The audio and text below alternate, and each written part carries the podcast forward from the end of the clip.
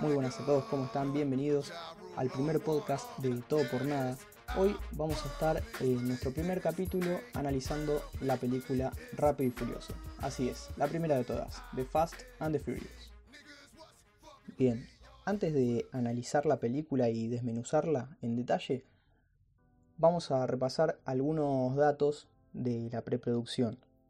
Eh, quizás no sabían, pero hay mucha gente que cree que la película está basada en Point Break o que se robó la idea, que es la película eh, Punto Límite, se llama acá en Latinoamérica, la de Keanu Reeves, em, que él es un policía infiltrado y se infiltra justamente en una banda de surfistas que roban bancos. La verdad que es casi igual la temática de la película, pero bueno, no, no está sacado de esa misma, de Point Break, sino que la película está basada en una nota que hizo un periodista para la revista e Vibe, que después le voy a dejar el link en la descripción del capítulo, eh, que sigue un poco la vida de Rafael Esteves, así se llama el protagonista, el entrevistado, que es una especie de, de Dominic Torreto, básicamente. Es un tipo que vive en Estados Unidos, eh, la nota habla de eso, de las, carreras, de las picadas de cuarto de milla que se daban en, Nueva York, en Brooklyn, eh, en esos barrios de Nueva York, justamente. Eh, Rafael Esteves es la inspiración de, de básicamente, Toreto, que era una especie de veterano ahí en las picadas que se armaban clandestinas de cuarto de milla que allá en Estados Unidos le dicen eh, drag races. Y bueno, como vemos en la película, que aunque la película pasa en Los Ángeles, se juntaban y corrían picadas, corrían carreras de cuarto de milla, que es más o menos el equivalente a 400 metros. Eh, y bueno, y utilizaban autos japoneses, que son como los autos más baratos que podían conseguir los jóvenes eh, allá en Estados Unidos. Y entonces, bueno, los tuneaban como, como vemos en la película, eh, llenos de calcomanías, parecían un skate más que un auto. Y bueno, así arrancó. Como les decía, las drag racers eh, nacieron en los 90 en la costa oeste, o sea, en la parte de, de Los Ángeles, de California.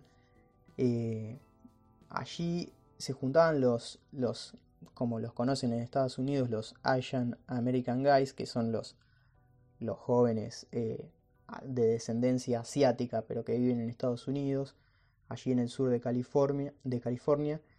Y bueno, fue tal la, popularidad que alcanzaron que eh, toda esta moda se mudó, como les decía, a los barrios de a la otra costa, a la costa este, que es la de Nueva York. Y bueno, en Queens, en Brooklyn, eh, se llenaba de gente para, para participar de las drag races. Em, destacan en la nota que eh, había mucha diversidad eh, cultural en cuanto a los que participaban. Como podemos ver en la película, eh, había gente con descendencia, no sé, jamaiquinos, asiáticos, latinos, filipinos, afroamericanos, italianos, etcétera. Bueno, nada, las marcas más importantes. Yo estoy haciendo como un repaso de la nota eh, de Vibe. Eh, la nota se llama RacerX. Em, bueno, en el lugar, eh, nada, prevalecían los autos, los japoneses, como les decía, los Honda Civics, Acura, Nissan, Mitsubishi, todas esas marcas que eran, bueno, accesibles para, para que los jóvenes puedan comprarlos, ¿no? Y bueno, por supuesto, llenos de, nitro, algunos, los más pudientes, como vemos en la película. Pero vamos a hablar un poquito de, de Esteves, de Rafael Esteves, la inspiración de Dominic Toretto, que eh, algunos, esto lo, destaqué bastante porque en la entrevista dice que algunos lo acusan de hacer trampa y que era un tipo poco honorable en las carreras eh, por querer ganar a toda costa. Y él decía que eh, las carreras de cuarto de milla son como la guerra. Si vos me traes un cuchillo, yo te traigo una ametralladora y estás muerto. Eso es una declaración del tipo. Y eso me hizo recordar en la película cuando vemos a Toreto que larga la frase que se la dice a Brian, win is win, ganar es ganar, no importa cómo. Eh, bueno, la verdad que eso es me llamó bastante la atención y, es como se nota que hay una inspiración real en el tipo este. este siempre andaba con, con un chico que era parte de su crew, de su, de su grupo, que se, llama, se llamaba Juan Sánchez, eh, que el tipo lo, idolatraba a, a, Rafael Esteves, como que lo, lo tenía allá arriba. Y bueno, quizás podemos hacer la comparación y sea una especie de Vince o Jesse eh, en la película. Pero bueno, eso se remarca todo el tiempo, que eh, todos, toda esta gente eh, se comportaba así en grupos y bueno, cada uno tenía su crew, tenía su grupo. algunos anhelaban, como pasa con el personaje de Héctor, por ejemplo, que es quien organiza la, primera carrera, que en, correr en autódromos profesionales. Y bueno, y también destaca un poco la nota, que quizás no se ve tanto en esta película, pero sí quizás lo vemos en la 2, que em, por ejemplo depende del estilo eh, que tenían los grupos, eran los autos que llevaban. Por ejemplo, los metaleros usaban los Mustangs o los Camaros, que son esos autos americanos gigantes, que son los que usa eh, Toreto en definitiva eh, al final de, la primera, de esta primera película y ya después los empieza a usar en el resto de, toda la franquicia. Eh, la historia para Rafael Esteves fue buena porque esta nota pegó tanto y, y bueno, como hicieron la película basada en esta nota, a Rafael Esteves le dieron una compensación económica, la gente de Universal, que es la productora, y bueno, el tipo por suerte se pudo abrir su taller en Queens, en el barrio de Nueva York, y labura de eso. Así que una historia, un final feliz para Rafael Esteves. Y ahora quería comentarles un poquito de la data que queda fuera de la película, eh, que es la que no vemos. Y bueno, empezamos por los títulos posibles que pudo haber tenido la película eh, antes de The Fast and the Furious, Rápido y Furioso. El primer nombre que se barajó fue Racer X, que justamente es el nombre de la nota eh, de Vibe. También eh, tenemos Redline, que vendría a ser algo así como línea roja, supongo. No sé a qué se debe referirse, a la línea de meta o qué. Race Wars fue otro, otro nombre que ese me parece el más malo, me parece. Eh, Race Wars es como el nombre de la, de la competencia en el desierto que van, que van sobre el final de esta película. Después tenés Street Wars, otro nombre que ese ya me parece cualquier cosa, porque es, no es una película, no sé, de pelea, qué sé yo. Bueno, hasta que todos estos nombres se fueron barajando hasta que el productor de Universal, Neil Moritz, que hace un cameo en la película, después se los voy a señalar, vio un documental eh, de la distribuidora y productora American International Pictures, que es en donde vio el nombre de una película del director Roger Corman, que Roger Corman es un director de culto eh, de películas de clase B, muy conocido, eh, porque fue un tipo que eh, descubrió un montón de talentos. ¿Qué talentos descubrió? Dirán ustedes. Bueno, Corman descubrió a tipos como Francis Ford Coppola, Martin Scorsese, Ron Howard, Peter Bogdanovich, todos los tipos que eh, fueron parte casi de, la nueva ola de Hollywood en los 70, todos los directores más grosos trabajaron antes con Roger Corman en sus películas eh, de serie B o clase B, películas que tenían muy poco presupuesto y que bueno, trataban de explotar eso, el poco presupuesto para generar una ganancia, eh, una buena ganancia. Eh, Corman hizo una película con este nombre, Rápido y Furioso, y eh, la gente de Universal negoció los derechos con Roger Corman em, del nombre de la película a cambio de eh, material de archivo. Obviamente que le deben haber dado plata a Roger Corman, pero también le ofrecieron a él una cantidad de un material de archivo que no sé, no tenía nadie, la gente de Universal solamente.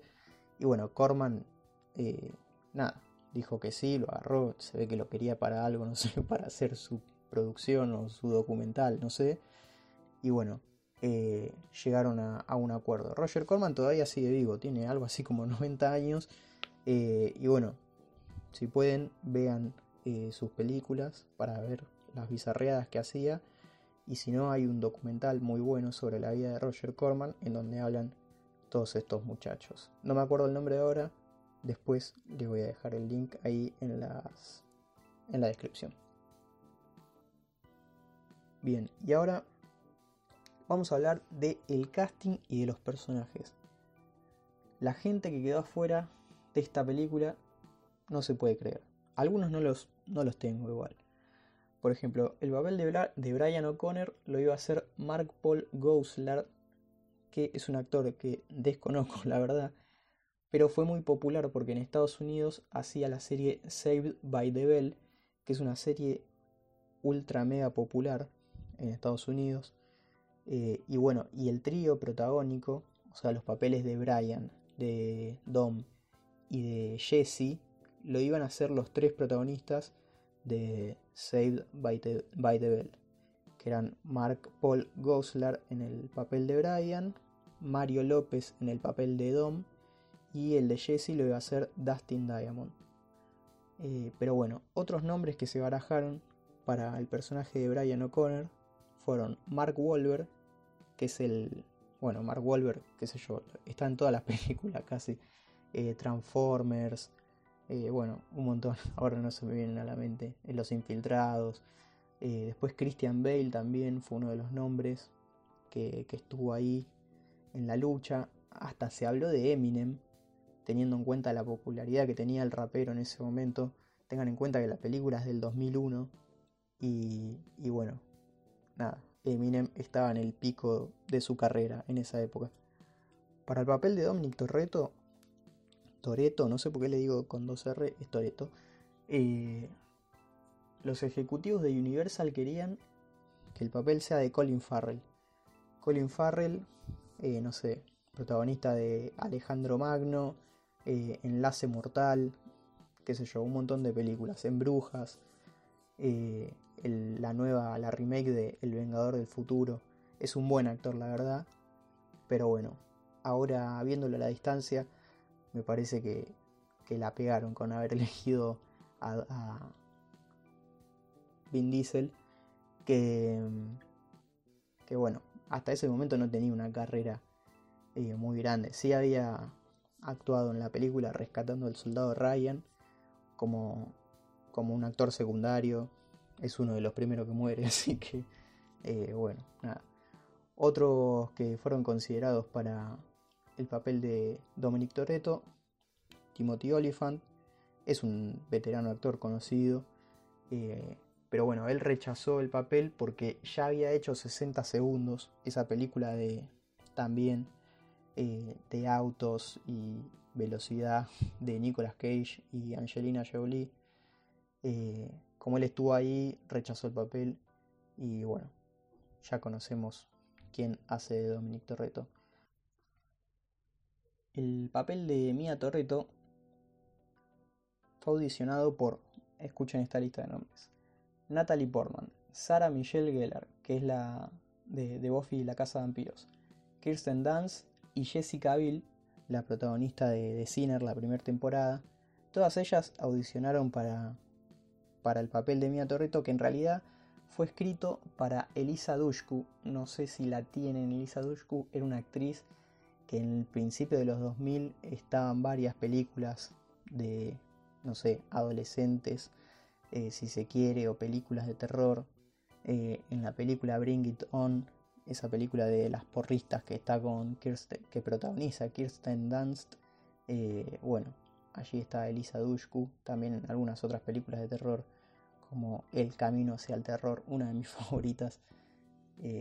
Así que bueno, ella lo rechazó Mia Torreto eh, terminó en manos de Jordana Brewster. La película se estrenó en el 2001 eh, y que fue un año muy fructífero para la industria de Hollywood, porque se estrenaron tres tanques que rompieron toda la taquilla. Harry Potter, El Señor de los Anillos y Shrek.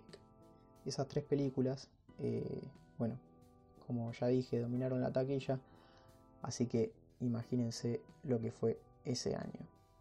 Eh, en ese año también se estrenaron otras películas eh, que les voy a dar de ejemplo para que vean la estética que tenían en ese momento del cine, que era muy, estaba muy influenciada por los eh, videos que pasaban en MTV, qué sé yo, el new metal y, y, todas esas cosas.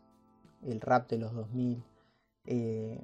Tenemos Scary Movie 2, Ocean's Eleven, La Gran Estafa, Tom Rider, Rush Hour 2, la comedia con Jackie Chan y Chris Tucker, Swordfish, esa película que no, no tuvo mucho éxito, pero eh, es como un icono pop de aquella época por la estética, qué sé yo, el tema de los hackers y todo eso. Y para mí, una de las mejores películas de la historia, pero nadie la vio y nadie le gusta, que es Ghosts of Mars, Fantasmas de Marte, una película eh, que dinamitó la carrera de John Carpenter, uno de mis directores de cine favoritos. Bueno, ahora sí, nos metemos de lleno con el análisis de la película escena por escena. Eh, cuando arranca la película vemos la presentación que tiene una música y una tipografía ahí en el título eh, que es media 2000osa de esa época, como les decía, eh, muy influenciada por los videos musicales de la época. Bueno, y vemos un tipo que está trabajando en, la zona de, contenedores eh, y vemos que por el celular le pasa el dato a alguien, a unos piratas del asfalto. Pasamos a la escena del robo, del primer robo, que vemos cómo se maneja el grupo de piratas del asfalto, que no les vemos las caras porque eh, tienen los autos, son todos negros, los Honda Civic son todos negros y ellos están todos vestidos de negro. Al único que vemos salir eh, lo vemos con casco, así que hasta ese momento no sabemos quiénes son realmente. Eh, bueno, el modus operandi es se ponen, uno se pone adelante, todos los autos rodean al camión, uno se pone adelante del camión, sale por el, sale por el techo, por el techo corredizo, tira un gancho, rompe el vidrio, con el gancho, engancha el vidrio, lo saca y después tira el gancho nuevamente al asiento del conductor. Eh, se mete por ahí, por el, por el parabrisas que ya está roto, lo duermen al conductor con unos dardos y se llevan el camión tranquilos. Esa es la primera, la segunda escena en realidad de la película. Después vemos la presentación del personaje de, de Brian que está practicando con su auto en las colinas de Beverly Hills. Eh, después vamos a, a deducir por qué está practicando en las colinas de Beverly Hills, que es donde está eh, la gente que, tiene plata, las estrellas de Hollywood viven ahí, eh, en esas colinas, en esas callecitas. Eh, tenemos una elipsis y lo vemos en su camioneta de trabajo eh, del, local de, de, partes de autos en el que trabaja, que se llama The Racer's Edge. eso lo podemos notar porque después vemos el nombre del local pero ya lo vemos ahí en la camioneta que dice The Racer's Edge al costado. Eh, y bueno, y se va para el local de, los Toreto, de la familia Toreto, eh, que tiene un local de comida. Y bueno, eh, ya en esa escena, esta escena ya nos permite descubrir un poco a todos los personajes que van a ser los protagonistas de la película. Porque aparece Brian, aparece Mia, eh, aparecen todos. Aparece Dom, Letty, Leon, Jesse, Vince. Y bueno, como les decía, Brian eh, acostumbra, nos enteramos que acostumbra a ir al local ese, medio que tiene un coqueteo ahí con Mia, le pide la comida, lo vemos a Dom, que está en el fondo, siempre como una figura ahí misteriosa de espaldas. Eh, y bueno, de repente llega toda la banda eh, de, Dom. Eh, y tienen un enfrentamiento. Vince, el personaje de Vince, tiene un enfrentamiento con Brian por Mia, porque él se Vince tiene un interés amoroso con Mia, igual que Brian, y se da cuenta que Brian está ahí arrimándose y tiene como una onda con Mia. Así que básicamente se van a las manos, se agarran a piñas hasta que eh, llega Dom y los separa los dos. Dom le saca la, la billetera a Brian, ve la identificación. Ahí vemos que el nombre de Brian es Brian Spilner, cosa que ya sabemos que, que es un nombre, o sea, en ese momento no lo sabemos, pero después nos vamos a enterar que, que no es el nombre verdadero, verdadero de él. Y eh, Dom le dice, vos trabajás para Harry, que es el dueño de la tienda. Brian le dice que sí. Le dice, bueno, listo, ya no vas a trabajar más. Eh, bueno, y ahí nos enteramos que son clientes eh, especiales para Harry. Ahí pasamos a la escena del local. Harry está terminando de hablar con Dom por teléfono eh, y parece que lo convence a Dom de no, de no echar a Brian. Bueno, vemos como Harry medio que lo caga pedos a Brian eh, y le dice, y Brian le dice que necesita más nitro para el auto, porque no alcanza los 225 km por hora, que es un montón. Eh, y bueno, Harry ahí le advierte, que es una cosa que vamos a ver más adelante, que Harry tenía razón, le dice que es un novato y que va a terminar mal, como que no que tenga cuidado con tanto nitro. Y ahí pasamos a la escena de la primera carrera. Vemos un poco el mundo de las picadas clandestinas. Eh, conocemos un poco a los corredores. Eh, vemos que, está Héctor, que es una especie de veterano, todos lo respetan. Eh, bueno, nos enteramos que él ya medio que no está corriendo eh, porque se está preparando para correr en circuito. Eh, y bueno, y ahí llega la banda de, de Toreto, eh, que llega en su auto japonés, que es la, creo que es la primera y única vez que lo vemos manejando. No, después maneja otro auto japonés, pero no van a ser muchos durante el, resto de la franquicia. Eh, llegan su Mazda con toda la banda que también llegan en sus autos. Eh, y bueno, y arregla una carrera, así lo resumimos rápido, entre él, Brian, Edwin, un personaje que aparece ahí que es el rapero Jarrul, que es quien, quien, quien hace el tema oficial de. el tema principal de la película cuando termina y Dani Yamato, eh, que es otro personaje que aparece ahí y después eh, no vemos más. Dani Yamato es... Eh, bueno, después, ese dato después se los tiro. arreglan que el ganador se lleva, se lleva todo el pozo, toda la plata, que era de 2.000 dólares cada uno, un montón de plata.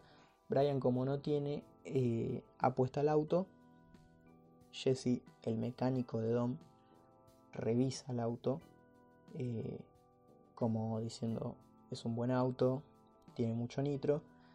Eh, y también vemos a Leon, que es el encargado de escuchar la radio policial que la tiene interferida. Eh, así que bueno, es como el que da la orden para que, que arranque la carrera. Ahí vemos cuando están cerrando las calles con los autos, vemos el primer cameo de la película que es el de un repartidor de pizza que se acerca, quiere pasar, cierran la calle los autos y Leon le dice, eh, andate porque, porque no, no puedes pasar, vamos a correr. Bueno, el repartidor de pizza es el director de la película que se llama Rob Cohen. Eh, pasamos a la parte de la carrera. Nada, la corren, gana Dom, eh, gana por poco. Brian utiliza el nitro a morir, a pesar de, poner en riesgo su vida, porque el, auto, la computadora del auto le indicaba que no, que no, que no podía usarlo. Y bueno, se burla de Dom Brian porque casi le gana la carrera.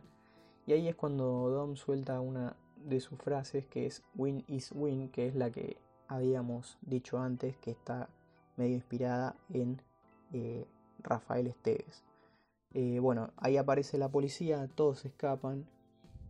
Eh, y bueno, Brian sube a su auto que está hecho percha y lo rescata a Dom, que él se había escapado, se, lo, se había logrado escapar de la policía, estaciona su auto en un garage, sale caminando y la policía lo ve, lo encuentra.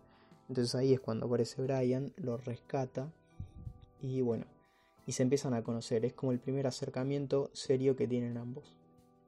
Se comentan eh, que ambos estuvieron en la cárcel y qué sé yo. Ahí Dominic le dice que, que no va a volver a la cárcel, pase lo que pase. Eh, y es un dato que, después eh, lo vamos a tener en cuenta. Y bueno, y ahí es el primer enfrentamiento con la banda de Johnny Tran. Que Johnny Tran es un otro corredor que tiene su banda, como igual que Dom, asiático, descendientes de asiáticos. que bueno, nada, les dicen, los apuntan, van en motos, él, Johnny con, con su primo, eh, les apuntan con un arma, les dicen que se bajen, porque habían estado en el barrio de ellos, cuando se escaparon estaban en el barrio de ellos. Y bueno, nada, discuten eh, un poco. Eh, ahí nos enteramos que va a haber un evento que son las Race Wars, que son eh, unas carreras en el desierto que se van a dar. Y bueno, Johnny está, Johnny Tran está esperando enfrentar, enfrentar a Toreto en esas, en esas carreras. Bueno, se bajan los dos, cuando se están por subir, vuelve la banda de, Johnny Tran y les disparan al auto, explota por el, por el nitro, por el óxido nitroso. Así que eh, se tienen que volver en taxi a la casa de Dom que estaban dando o estaban eh, de fiesta.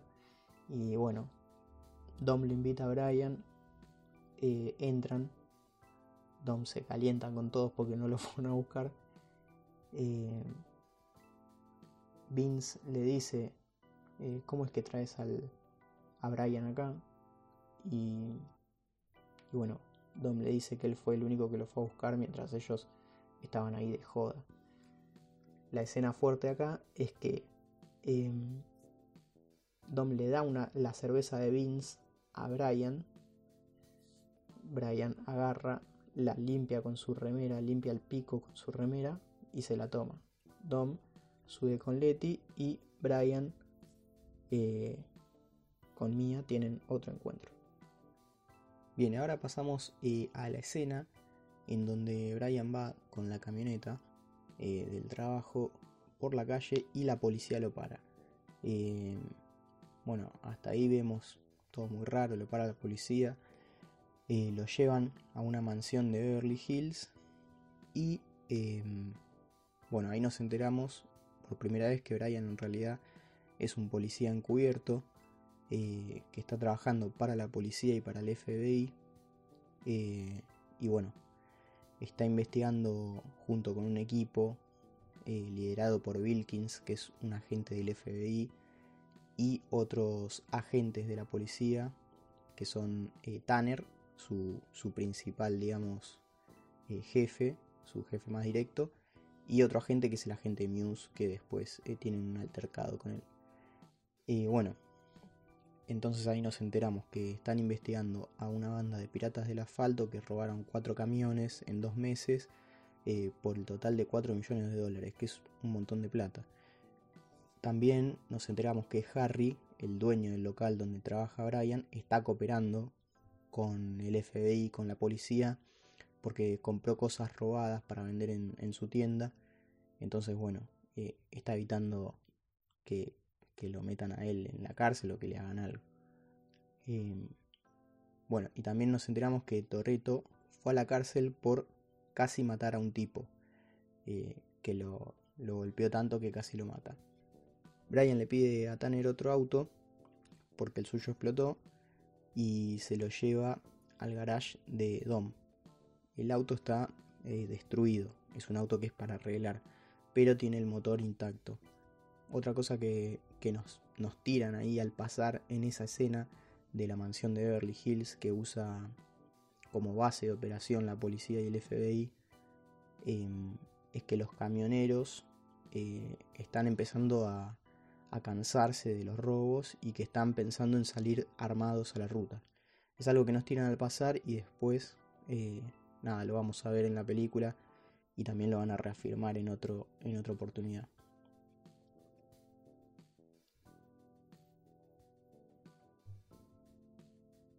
Y bueno, y ahora pasamos a la escena eh, del garage, eh, en el que vamos a conocer un poco más a fondo cómo se maneja la familia de Toreto, esta familia ensamblada, armada entre amigos y, familiares reales. Eh, pero bueno, primero empezamos en la parte del garage, que en este momento eh, Tom le dice a Brian que va a empezar a trabajar para él, corriendo eh, carreras para él, para ganar plata. Y que bueno, se ponga, le dice que se ponga a arreglar el auto que, que trajo, que es el auto que, que le dio Tanner, que está en, una deplorable situación, pero el motor está intacto. Por lo que ahí ya es parte de la banda prácticamente. Ahí en ese momento Mia eh, le dice que, que ahora le pertenece a su hermano, le pertenece a, Dominic. Bueno, conocemos un poquito más de, Jesse en una escena en la que está con Brian y Jesse le explica van a arreglar el auto. Eh, y ahí le cuento un poco Jesse su, obsesión con los autos. Jesse que vendría a ser el, mecánico del grupo. Y bueno, vemos cómo la banda se comporta como una familia. Eh, eh, están por comer ahí un, pollo asado afuera de la casa, en, el, patio, digamos. y bueno, cuando Vince está llegando y ve que, que está Brian, se va. Después vuelve, ya como que se tranquiliza, vuelve, eh, comen algo y bueno, como Jesse fue el primero en agarrar la comida, Tom le dice que tiene que bendecir la mesa. Jesse lo hace de una manera un poco peculiar, agradeciéndole al dios de, los motores y no sé qué, todos muy pisteros. Eh, y bueno, nada, eso. Después vemos en la cocina eh, a Brian ayudando a Mia a secar los platos y a lavarlos. Eh, bueno, mientras los otros ven una película que habían dicho que habían alquilado. Ahí tenemos otro datito de color porque la película que están viendo es la, la de la historia de, Bruce Lee, la vida de Bruce Lee, el, creo que se llama El Camino del Dragón o algo así. Es la biopic de la vida de Bruce Lee, que la dirigió el mismo director de, de Rápido y Furioso 1, Rob Cohen. Bueno, Brian eh, está en la cocina con Mia, la invitan a salir, la invita a salir. Mia le dice que no sale con, los amigos de, su hermano. En ese momento llega Vince y se empieza a reír, a burlarse de Brian, porque él está eh, secando los platos y ayudando a Mia. Entonces, eso para Vince es algo que, los hombres no hacen. Eh, entonces empieza a reír y, lo carga a Brian y le llama, le dice que es una, que es una puta y que, y que se ponga a lavar su auto. Y ahí entonces Mia se ofende por el comentario y le pregunta a Vince cuál es el restaurante en el que, que él la había invitado a salir, que Vince había invitado a Mia a salir. Vince le responde contento, pensando que, que, va a salir con Mia. Y Mia lo mira a Brian y le dice, bueno, llévame ahí. Así que Vince se va muy enojado. Y bueno, la verdad que se lo merece Vince. Bastante boludo. Bien, y ahora pasamos a un conjunto de escenas en donde vemos eh, trabajar a Brian como policía, así por primera vez, fuerte. Eh, bueno, primero vemos que Brian está trabajando en el local de Harry y llega la banda de Héctor, que es el corredor que aparece, que no corre, pero aparece en la primera carrera, es el que, el que junta la plata del, premio, eh, que es el que le comenta a Brian que, va a correr profesionalmente. Bueno, llega, la, llega Héctor con mucha plata en efectivo su banda, y su banda em, para comprar eh, le da una lista a Brian de cosas eh, y son partes de Honda Civic, pero pide todo por tres, Héctor. Recordemos que los Honda Civic son los autos que usan los piratas del asfalto que hasta ese momento no sabemos quiénes son. O sea, en la película, eso hay que tenerlo bien en cuenta porque si vemos la película por primera vez, hasta ese momento no sabemos quiénes son los piratas del asfalto. Em, pero bueno, ya ahora con, con todo la franquicia armada, ya alguien que no ve la película, que no, que no vio la película nunca, ya se debe dar cuenta quiénes son realmente los piratas del asfalto, porque, porque bueno, ya hay toda una, una franquicia llevada a cabo. Em, así que bueno, Héctor pide todo por tres, eh, Brian se lo da, pero a la noche Brian se hace una escapada al taller de Héctor y encuentra tres Honda Civics en su garage, pero no son los que coinciden con la descripción de los, de los autos de los ladrones. Que es como vimos en la, en la segunda escena de la película, son negros. Eh, y bueno, y además em, tienen llantas, unas llantas que, que no son, que esa descripción se la dan a Brian en un momento que son eh, llantas Mayamoto eh, y las, las llantas que tenían los Honda Civic de Héctor son Pirelli, así que ahí Brian se da cuenta y también nosotros nos damos cuenta que no son los autos eh, de los piratas del asfalto. En ese momento es cuando Dom y Vince lo descubren y bueno, le preguntan qué es lo que hace ahí, porque es muy sospechoso y Brian le dice que estaba investigando eh, con qué autos va a correr Héctor en las, en las Race Wars, en las carreras que se van a hacer en el desierto. Eh, y bueno, Vince le dice que, que, es un policía, le dice todo el tiempo a Dom que es un policía. Y Dom le pregunta, ¿sos un policía? Y Brian lo niega con la cabeza. Todo esto le están apuntando con un arma, ¿no?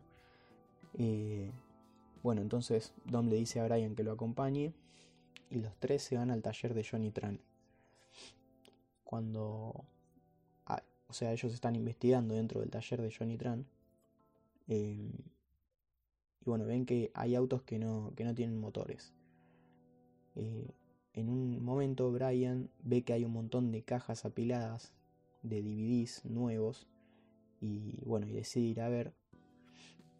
Y en ese momento Jesse que estaba afuera esperándolos, eh, lo llama a Dom y le dice que Johnny Tran está llegando.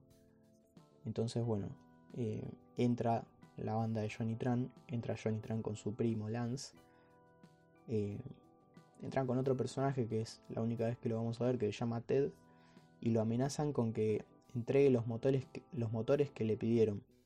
Y lo torturan tirándole, tirándole aceite en la boca.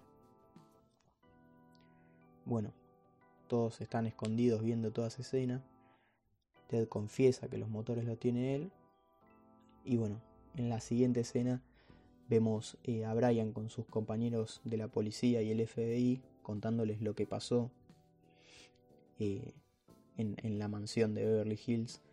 Eh, la gente del FBI, Wilkins, el que está a cargo de todo, sugiere que, vayan por, por Johnny Tran, por los DVDs que vieron que vio Brian en, el garage.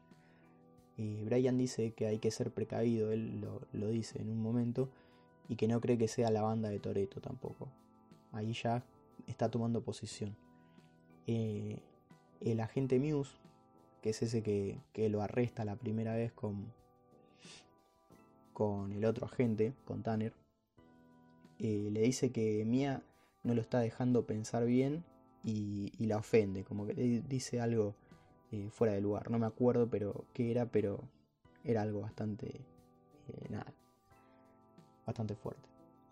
Brian se enoja y, y como que va a pelear con, con el agente este Muse, que medio que se desubicó. Y bueno, Tanner eh, lo separa y le muestra a Brian unas fotos de, del tipo que, que casi había matado Torreto, Toreto, perdón, siempre lo digo con doble R, em, en su momento cuando él fue a la cárcel. Y bueno, es, un tipo que tiene toda la cara desfigurada. Eh, en esa escena también se vuelve a marcar, como les había dicho antes, que los camioneros ya están empezando a, pudrirse y van a salir armados en cualquier momento. Eh, así que bueno, eso después es importante para una de las escenas finales de la película. Bueno, y de regreso al taller eh, de Dom, Brian le cuenta, o, sea, esta parte también es importante si lo vemos en, retrospectiva, porque Dom le pregunta a Brian si va a hacer algo eh, esta noche, si va a hacer algo esa noche. Y Brian le dice que va a salir con Mia.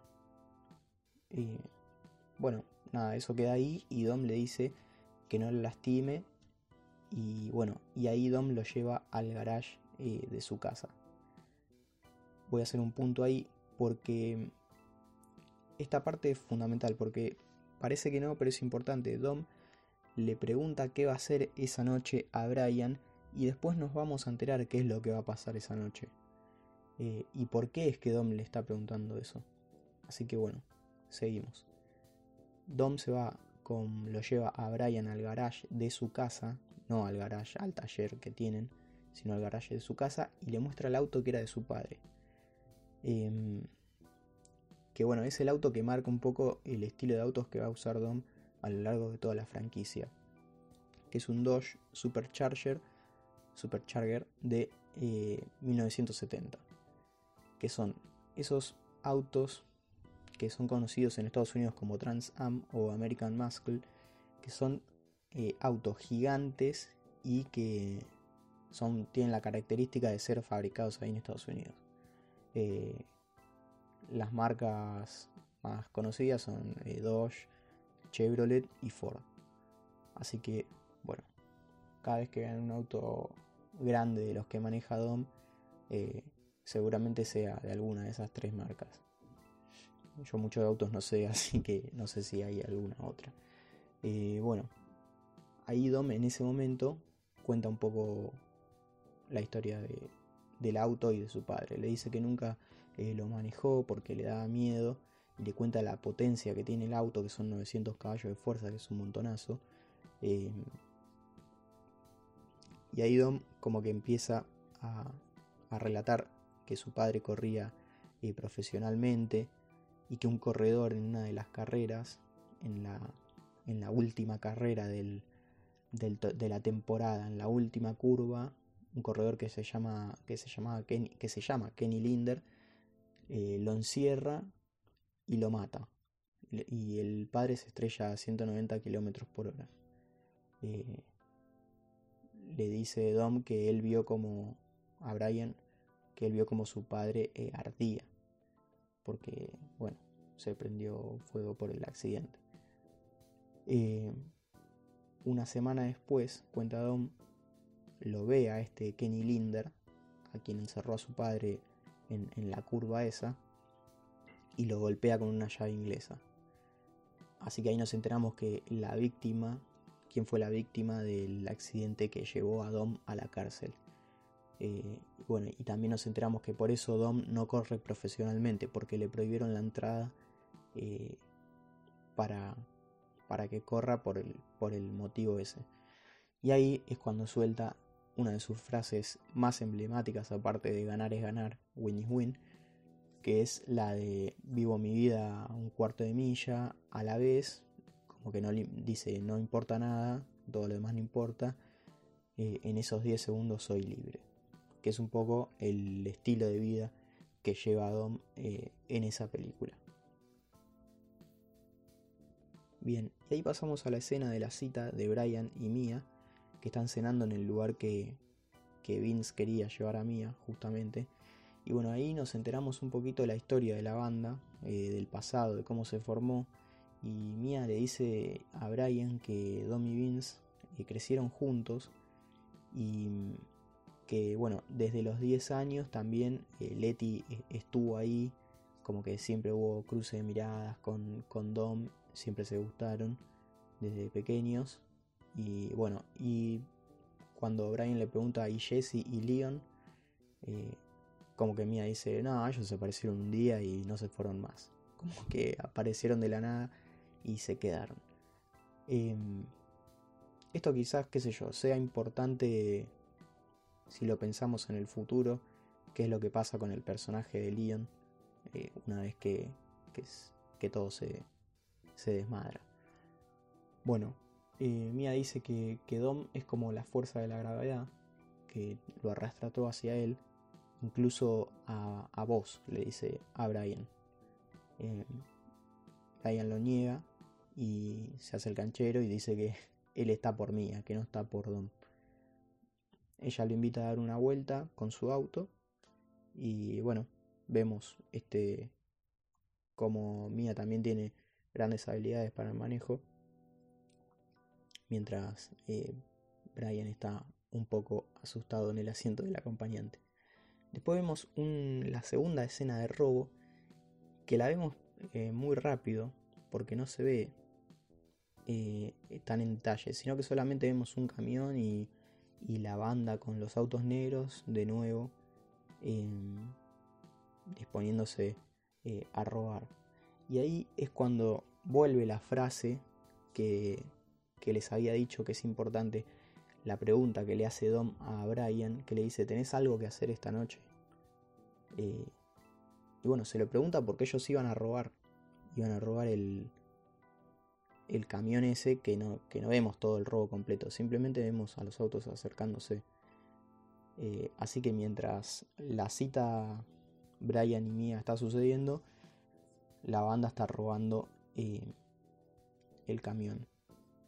Em, hay que ver qué es lo que, lo que quería saber Dom eh, con Brian. Si es que se lo quería contar, si lo quería hacer participar, que no creo. O si, si Mia salió con Brian para distraerlo de, del robo.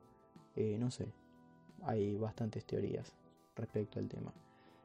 Bueno, eh, Después que vemos rápidamente esa pequeña escenita de, del robo, lo llaman a Brian, que está durmiendo con Mia, y le dicen que Wilkins eh, dio la orden para arrestar a Johnny Tran al otro día, a menos que Brian eh, diga lo contrario. Brian da el ok y bueno, nada, Mia le pregunta que, quién era que llamó, nada, no pasó nada equivocado, besito y a dormir y pasamos a la escena del arresto de Johnny Tran. Mientras la policía y el FBI se disponen a arrestar a Johnny Tran, con Brian que está encapuchado para que no, lo descubran, eh, en el garage están terminando el auto destrozado que, llevó Brian para Don. Eh, bueno, mientras vemos ahí como un montaje, mientras arrestan a Johnny Tran eh, a su primo Lance que está comiendo en un restaurante. Eh, también vemos como, no sé, Dom y Letty se besan ahí medio en el, en el garage apasionadamente. Eh, y bueno, como les decía, primero vemos cómo arrestan a Lance en un restaurante. Después vemos cómo arrestan a Johnny Tran en, una, en un almuerzo familiar. también vemos como el padre de Johnny Tran lo golpea por la vergüenza que le está haciendo pasar a la familia. Una vez que, llega la noche, que cae la noche, en la casa base de Beverly Hills, reciben la noticia de que los DVDs que tenía Tran no eran robados y que solo le van a levantar cargos por, por tenencia de armas y, multas sin pagar. Así que ahí también eh, ya todos nos damos cuenta que 2 más 2 son 4 y que si no era Héctor porque no coincidían los autos eh, y si no era Johnny Tran, eh, nada, la banda que quedaba es la de Toreto. Ahí Wilkins lo culpa a Brian y le da 36 horas para descubrir quién fue o le van a sacar la placa de policía. Ahí Tanner le dice que, siempre fue Toreto y que él y que Brian se está mintiendo él mismo por estar enamorado de Mia. Brian contesta que, que Toreto no, no va a ir de nuevo a la cárcel. Que eso es eh, por lo que hablaron en el auto, le dice eso Brian. Eh, la primera vez que ellos tienen como una charla, que es cuando Brian lo rescata a, Dom. Y bueno, Tanner le dice que es una decisión de Toreto, esa, la de ir a la cárcel o no. Y le dice que es una decisión eh, de Brian. nada, decidir qué bando, para qué bando jugar y le tira una frase lapidaria que textual es, hay familias de muchas clases, Brian, le dice, esa es una decisión que tendrás que tomar. Eh, bueno, dándole a entender ya para qué lado eh, tiene que, patear Brian, si para la policía o para el de Dom. Bueno, y ahora pasamos una escena, la de Dom y Brian, eh, que los protagonistas salen del garage con el auto ya tuneado, el auto de Brian que estaba destruido ahora es un, auto espectacular que es un Toyota Supra del 95. Eh, mientras Brian maneja, desafía un conductor eh, que está en una Ferrari negra en un semáforo y bueno, le gana obviamente. El dato de color ahí es que mm, el, quien maneja la Ferrari es eh, el productor Neil Moritz, que no sé si se acuerdan, es el que les había comentado que es el que le pone el nombre a la película. Eh, así que bueno, nada, es un datito para tener en cuenta. Eh, y bueno, ambos como que van a comer ahí a un parador y Brian le dice a Don que necesita dinero extra. Y, él sabe que, anda en algo raro eh, porque no, no pueden pagar todas esas cosas que, que, tienen los autos con el dinero que les da el, restaurante que tienen ellos, que es un restaurante que no da nadie. Y, y el garage, donde hacen arreglos. Este, y bueno, ahí tenemos como una escena de tensión, porque Brian le está tratando de sacar eh, una información a, Dominic, a Dom. Eh, y bueno, hay un momento ahí de silencio, de primeros planos, eh, que los vemos por separado, a Dom y a Brian. Dom no dice nada, tranquilo, misterioso como siempre, y saca un papel del bolsillo, se lo desliza por la mesa y le dice que esa es la dirección de donde se van a hacer las Race Wars, eh, que es el evento eh, de, carreras que tanto ya se vino hablando durante toda la película. Eh, en la traducción, en el subtitulado, le ponen carreras del desierto. nada que ver, Race Wars es como guerra de carreras, qué sé yo. Y bueno, y le dice que si le va bien ahí, después eh, van a charlar de, lo otro, del tema plata. En esta escena uno no sabe qué pensar si Dom se da cuenta o sospecha que Brian es policía o no, eh, ya por las cosas que, que le pregunta y el silencio incómodo que se generó. Y ahora sí pasamos a la escena de Race Wars que se vino hablando en toda la película, que es el evento este donde se juntan a correr carreras de un cuarto de milla, pero con mayor organización dentro de un marco legal. Están en un lugar cerrado que vendría a ser un autódromo, suponemos, eh, o algo, una pista abandonada, no sé, una pista de aterrizaje abandonada, qué sé yo. Em, bueno, vemos cómo el lugar está lleno de gente. Eh, nada, los autos se van poniendo en fila, eh, hacen dos filas, una al lado de la otra, y vos competís con el que te tocó competís mano a mano con el que te tocó en la fila. Vemos primero cómo Leti le gana un tipo que es un desagradable, que le dice como si te gano tenés que entregar el culo, no sé qué, cosas así muy, eh, que nada, fuertes. Después vemos que Brian se encuentra con Jesse. Y, y bueno, Jesse le cuenta que va a correr contra, contra, un, contra Johnny Tran. Eh, y bueno, que va a apostar el auto. Brian le dice que no lo haga. Jesse no hace caso. Eh, corre la carrera, pierde. Cuando pierde, se va porque para no entregar el auto que era de su padre. Eh, Jesse se escapa. Johnny Tran lo encara a Toreto. Le dice que vaya a buscar su auto. Y bueno, se empiezan a pelear. Eh, y ahí em, se empiezan a, pelear verbalmente. Y ahí Tran le dice, eh, lo llama a Toreto un traidor, eh, porque lo delató con la policía, eh, y ahí se van a las manos. Se ve que decirle traidor a Toreto es como decirle gallina a Marty McFly, porque Toreto se enciende y se empiezan a, a agarrar a piñas. bueno, nada, cuando eh, Lance, eh, el primo de Johnny Tran, en una se quiere meter a la pelea, vemos como eh, Letty lo defiende a Dom, le pega una piña a Lance que lo deja tumbado, mientras Leon se está peleando con otro y Vince trata de separar. es una, una, escena de pelea así de quilombo, la gente de seguridad trata de separar. Bueno, los de seguridad separan, Dom grita que no delató a nadie y pasamos a otra escena. Hay una elipsis en el tiempo, ya es de noche, hay clima de fiesta en el lugar, seguimos en las Race Wars, eh, en el evento Race Wars. Em, clima de fiesta, gente bailando, música electrónica. Brian está buscando a Mia eh, y la ve diciéndole a su hermano que no vaya. toda llorando, toda angustiada. Domo contesta que, que lo hace por los dos, lo que va a hacer ella está en desacuerdo y bueno, se van, toda la banda se va y la dejan ahí a Mía.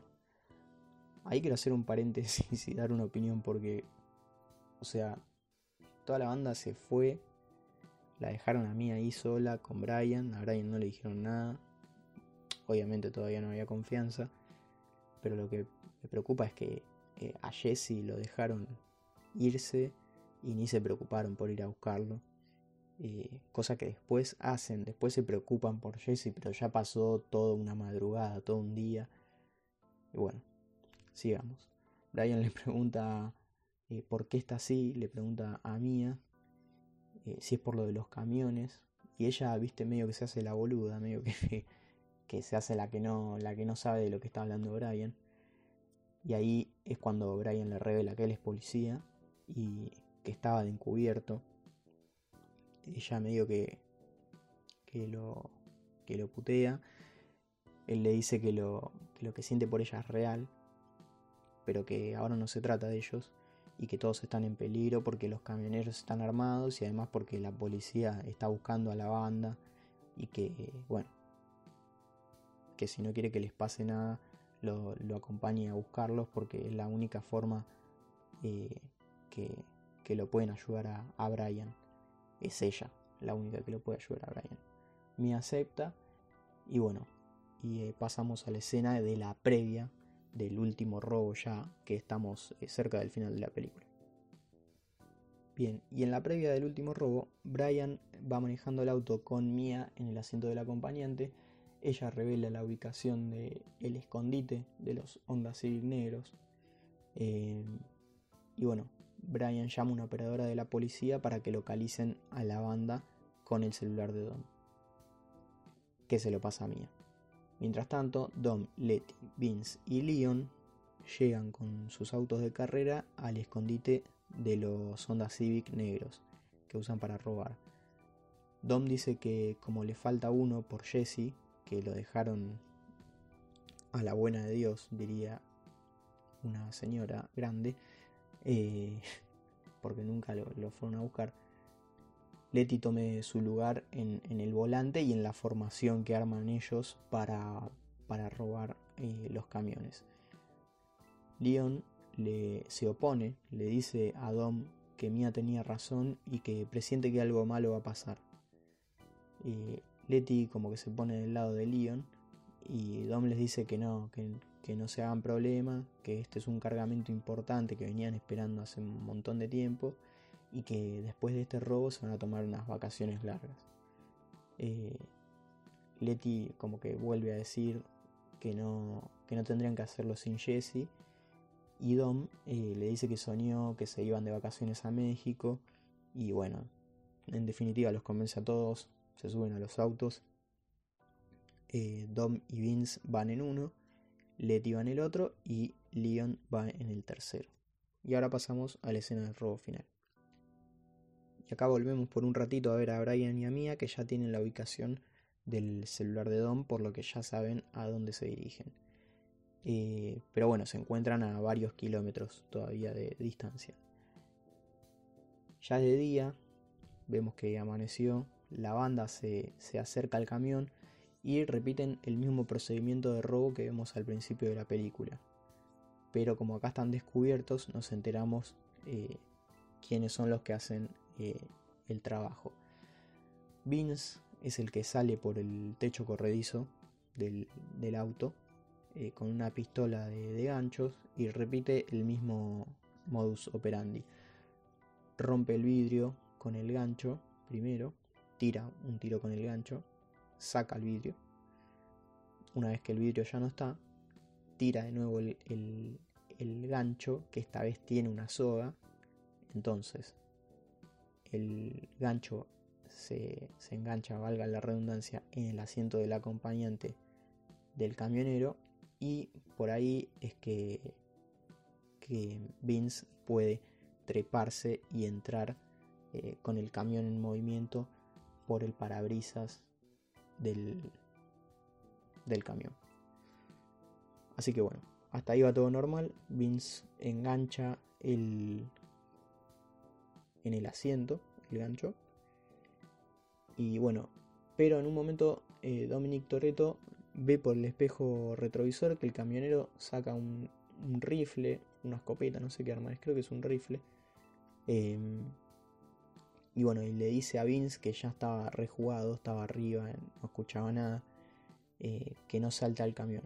Vince no sé si no le hace caso o no lo escucha, salta al camión eh, y queda colgado del, frente del camión, apoyándose en el, en el paragolpes eh, delantero, sus pies, como el camión es gigante, está bien agarrado. bueno, no tan bien agarrado, pero bueno, está agarrado y también tiene la soga del gancho que está, que está en el asiento del, acompañante del camión. Eh, bueno, mientras el camionero le dispara y mueve el camión como para que eh, Vince se, se, caiga, Dom eh, acerca el auto, le dice que, que, lo agarre de la mano y que salte, pero bueno, Vince no puede porque está enganchado y no puede soltarse. Porque si no se cae, si trata de, aflojar la soga, eh, no de aflojarla, sino de desenganchar la soga de su cintura, eh, se, puede caer porque está agarrado el camión. Letty decide distraer al camionero poniéndose adelante, entonces, bueno, recibe un disparo y la hace retroceder. así que Dom le dice a Vince de nuevo que se agarre a la cuenta de tres, que se tire hacia él, cosa que no tiene mucho sentido porque todavía estaba agarrado eh, con el gancho Vince. Cuando cuentan, hasta, cuando cuentan hasta tres, Vince se lanza, se tira del camión, pero el camionero escucha todo esto y frena a propósito en el momento que cuentan tres, eh, para que Vince eh, se termine de hacer pelota porque eh, pasa de estar Vince del lado del frente del camión, pasa a estar del lado del costado, en la puerta del acompañante, eh, y ya se le enreda el brazo eh, con la soga. bueno, está ya sangrando, enganchado el brazo, no, no, tiene mucho para hacer Vince. Así que bueno, Dom trata de, de sacarlo, pero le dispara también el camionero a un neumático del auto de Dom.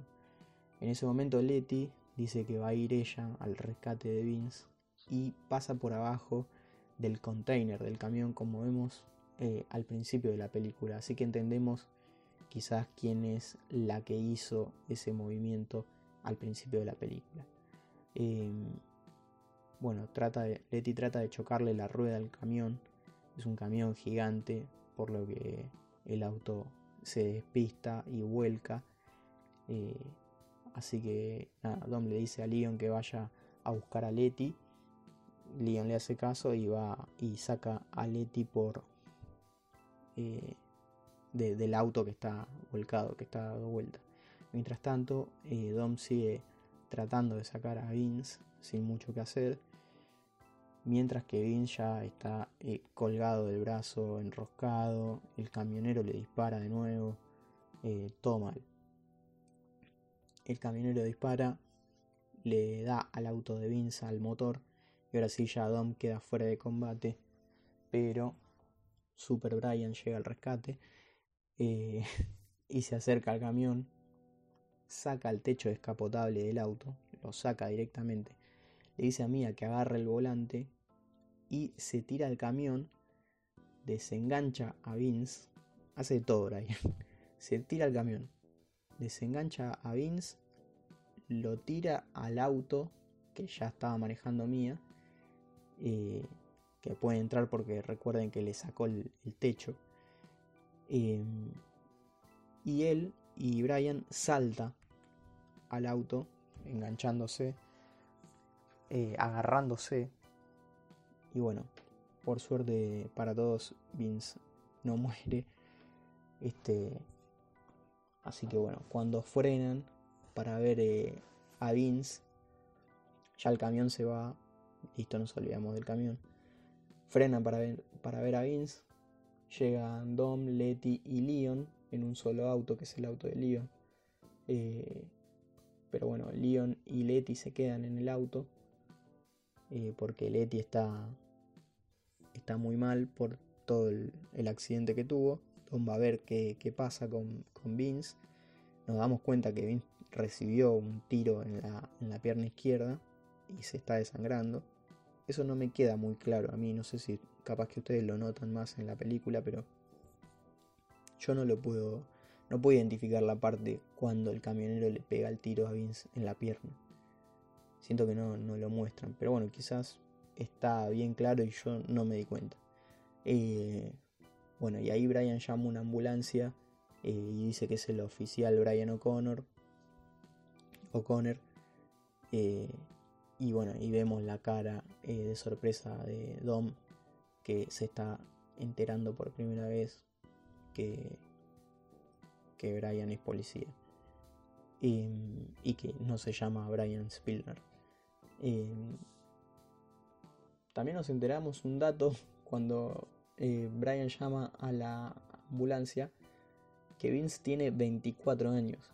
Parece un tipo que tiene 30 y largo, ya casi 40. Y bueno, nos enteramos que Vince tiene 24 años. Yo me fijé la edad del actor en ese momento y en ese momento Matt Schultz tenía 29. Así que nada, estaba por ahí, pero 24 años no parecía ni a palo.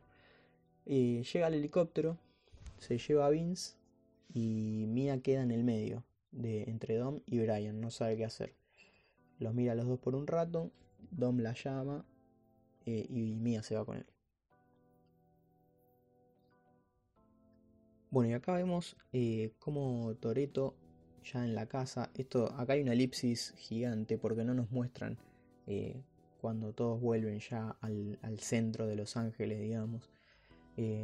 Vemos que Toreto está con un rifle queriendo subir al auto del padre. Brian lo frena apuntándole con, el arma y le pregunta a dónde están eh, Letty y Leon. Dom le dice que se fueron. Brian dice que, no llamó a la policía todavía. Y ahí Dom le tira una frase que lo liquida a Brian, que le dice que él es la policía y que tiene que ir a buscar a Jesse eh, antes de que lo encuentre la banda de Johnny Tron. Eh, Recién ahora Dom se está acordando de Jesse. O sea, primero le importó el robo y después su amigo que lo van a matar. Eh, Brian dice que le puede avisar a la policía con el número de placa del auto de Jesse. Y bueno, y ahí sale Mia sale gritando eh, para que dejen de discutir los dos.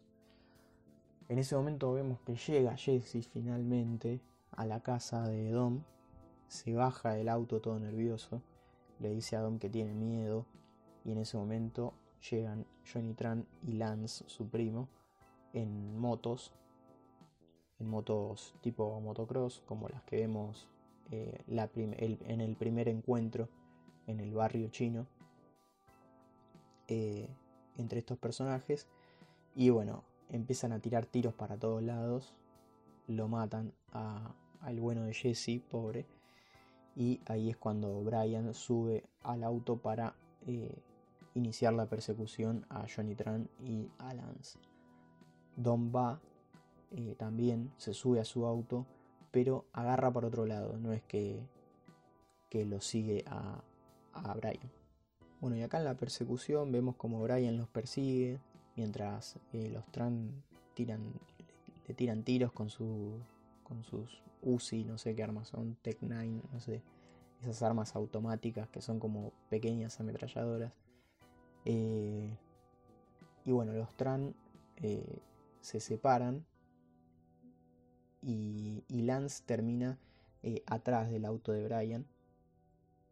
Este, así que cuando Lance se dispone a tirarle el, tiro final, digamos, a Brian, aparece Dom y lo salva, poniendo el auto de costado que hace volar a Lance por los aires.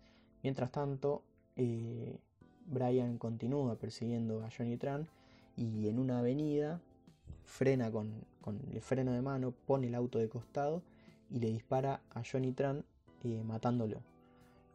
Lo deja ahí, tirado en el suelo y le dice a alguien que llame al 911 y se va a buscar a Toreto que se da cuenta que se estaba escapando.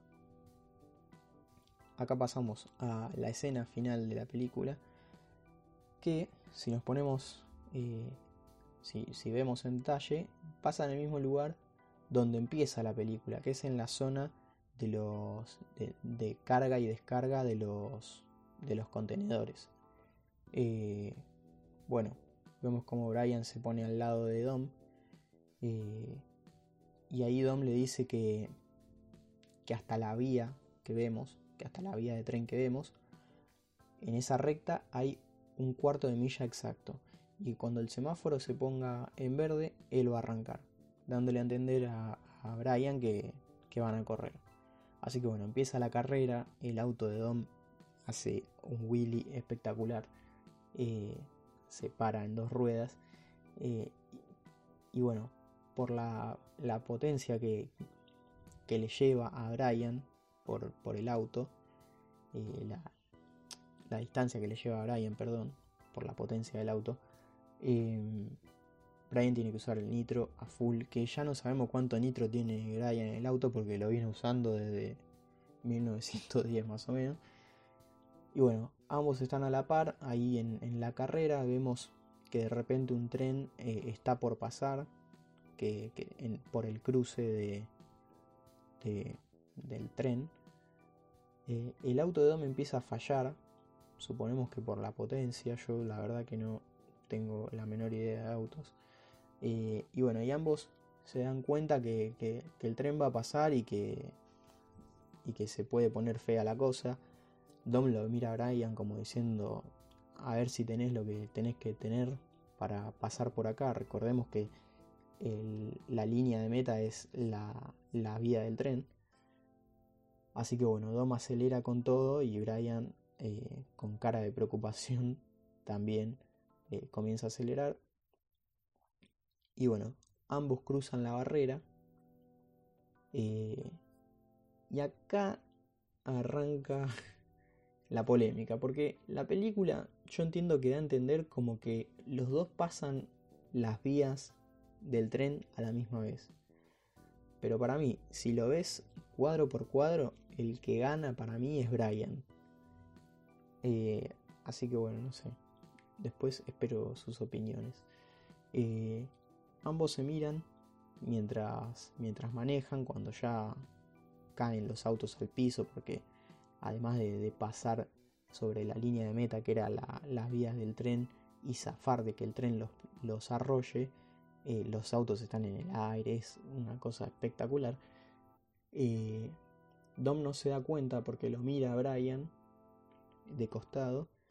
Eh, y bueno, que había un camión ahí de costado y se lo lleva puesto, manda a volar el, auto, el Dodge de, Dom por el aire. Brian pasa por abajo con su habilidad de manejo, pasa por abajo de, mientras Dom está en el aire. Eh, y bueno, nada, por suerte eh, no vuelca el auto de Dom. Queda parado, eso es lo que quiero decir. Y bueno, vemos que Brian frena, sale con el arma por las dudas. Eh, porque en definitiva lo tiene que arrestar a Dom. pero bueno, en vez de arrestarlo, lo ayuda. Lo ayuda a salir del auto por la ventana. Vemos que Dom tiene como el brazo. Eh, se ve que lo tiene dislocado o algo así. Eh, y se empiezan a escuchar sirenas de la policía. Eh, se miran entre ambos. Y Brian le da la llave del auto. De su auto. Se la da a Dom. Dom las agarra y le pregunta si sabe lo que está haciendo. y ahí Brian le dice que, en definitiva le debe un auto de 10 segundos. Eh, por el auto que había perdido en la apuesta y que después explotó y que bueno, es ese el que tiene ahí. Y deja escapar eh, a Dom. Así que bueno, Dom se va, Brian queda y termina la película. No sabemos más nada hasta la escena post créditos.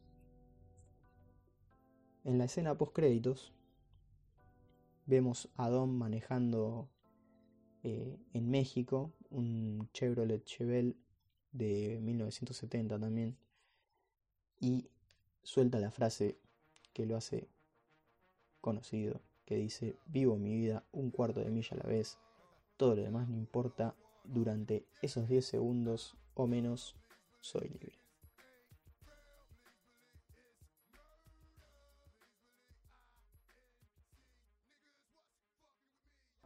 una vez repasada la película, vamos a hablar, vamos a tirar algunas perlitas que quizás eh, no sabían.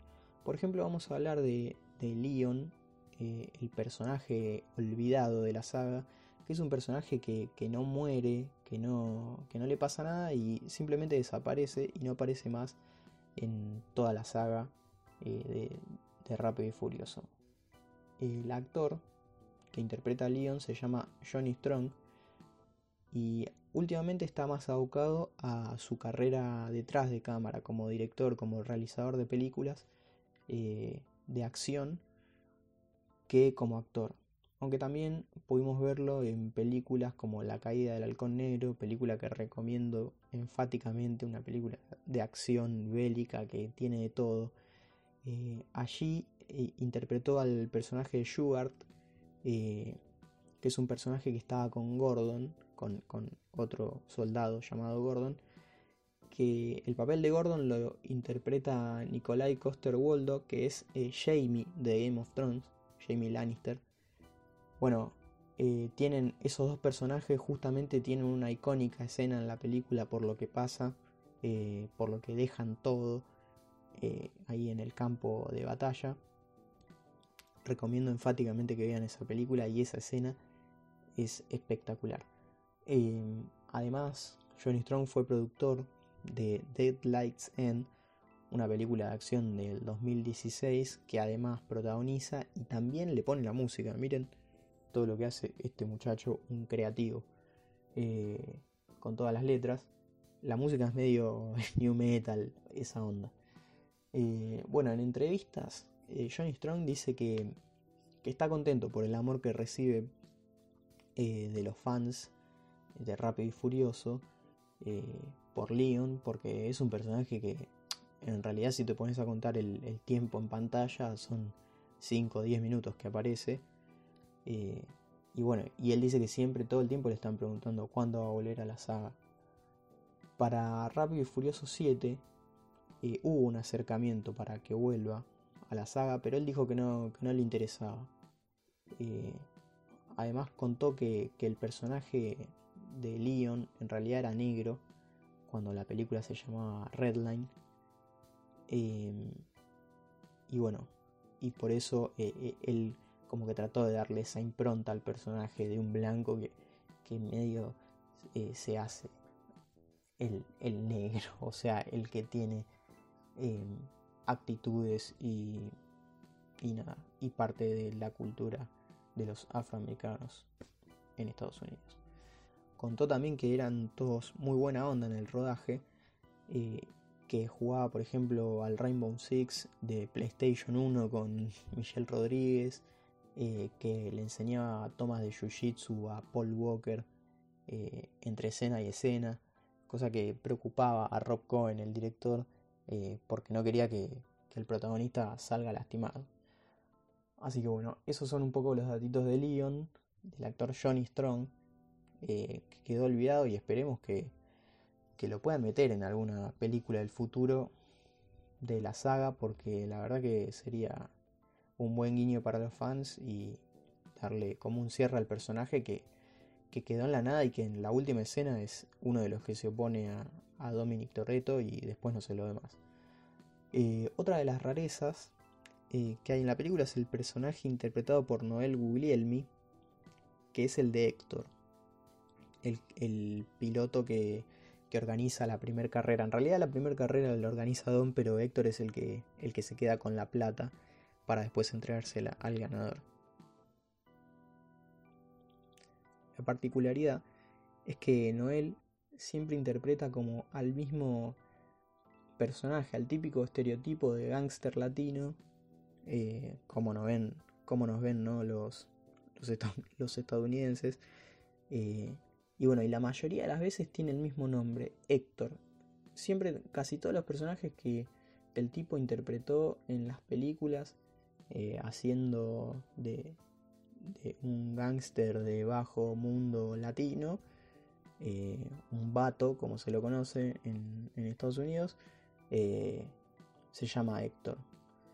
Eh, como Héctor participó en siete películas, o sea, tiene siete personajes llamados Héctor en siete producciones diferentes. Obviamente que no es el mismo Héctor de Rápido y Furioso, no es el mismo personaje, pero sí tiene el mismo nombre. Además, otro datito de color, actúa en el video de Nicky Jam, El Amante, no sé si lo tienen, pero bueno, ahí lo, podemos ver a, a Noel Guglielmi. Después otros personajes destacados de la película son el rapero Ja que ya lo habíamos mencionado como Edwin en la primera carrera que vemos. Eh, el productor que le puso nombre a la película, Neil Moritz, que maneja la Ferrari, ya lo habíamos contado. Y también el cameo que hace Rob Cohen como el repartidor de pizza. Y ahora tenemos algunos datitos que quizás les interesen del rodaje y algunas curiosidades. Eh, bueno, la película se filmó eh, íntegramente en Los Ángeles.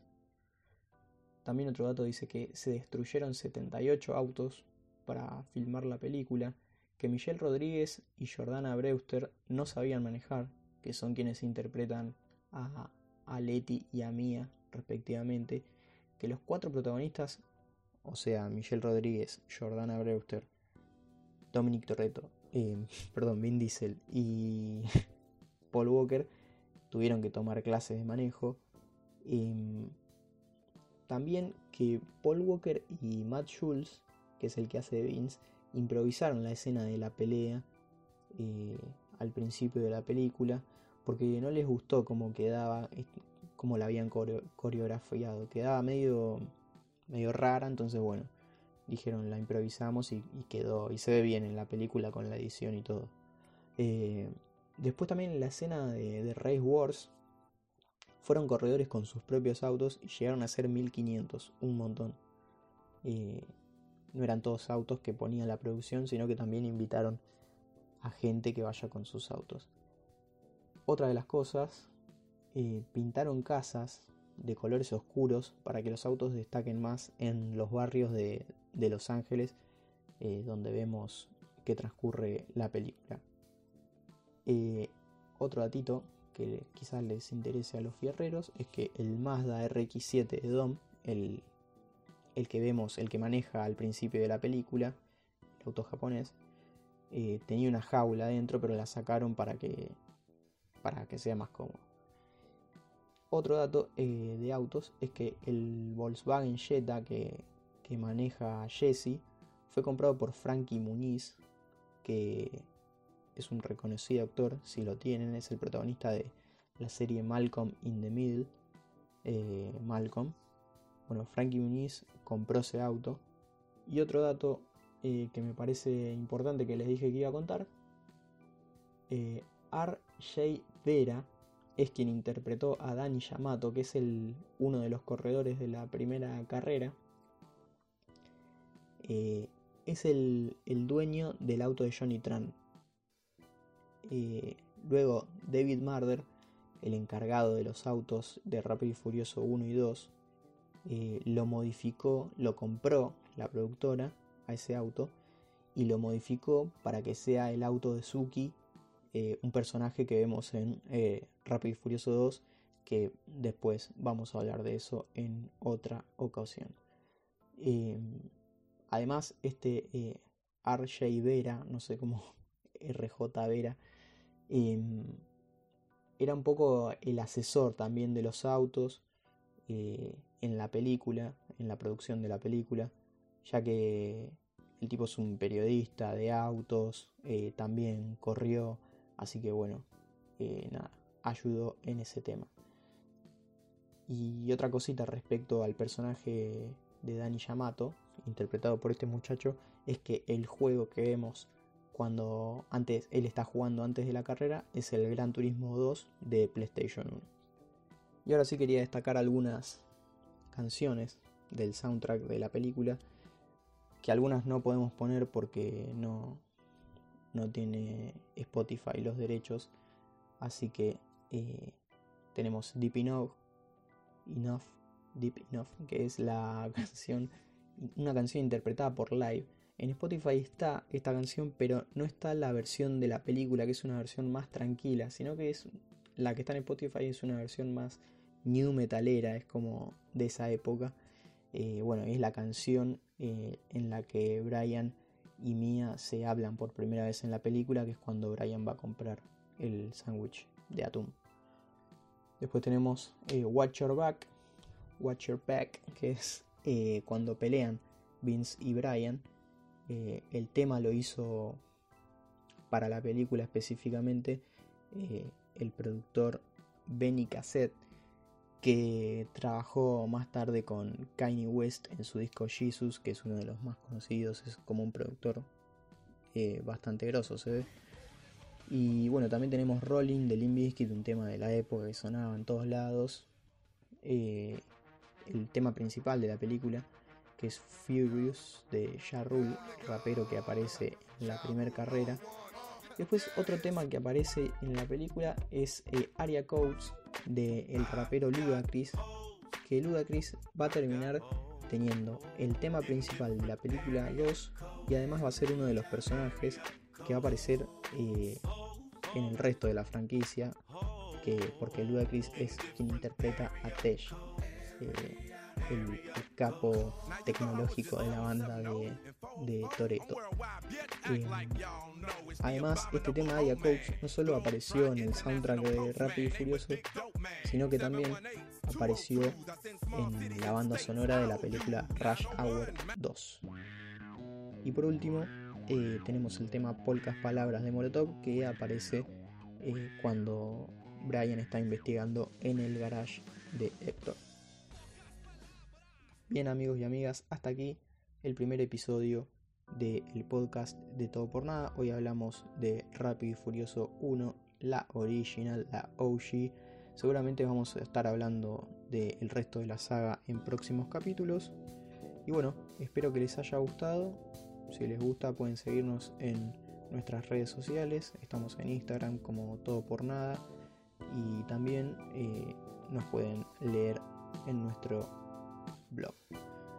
Bien, espero que les haya sido leve. Les mando un beso, los quiero mucho. Chao.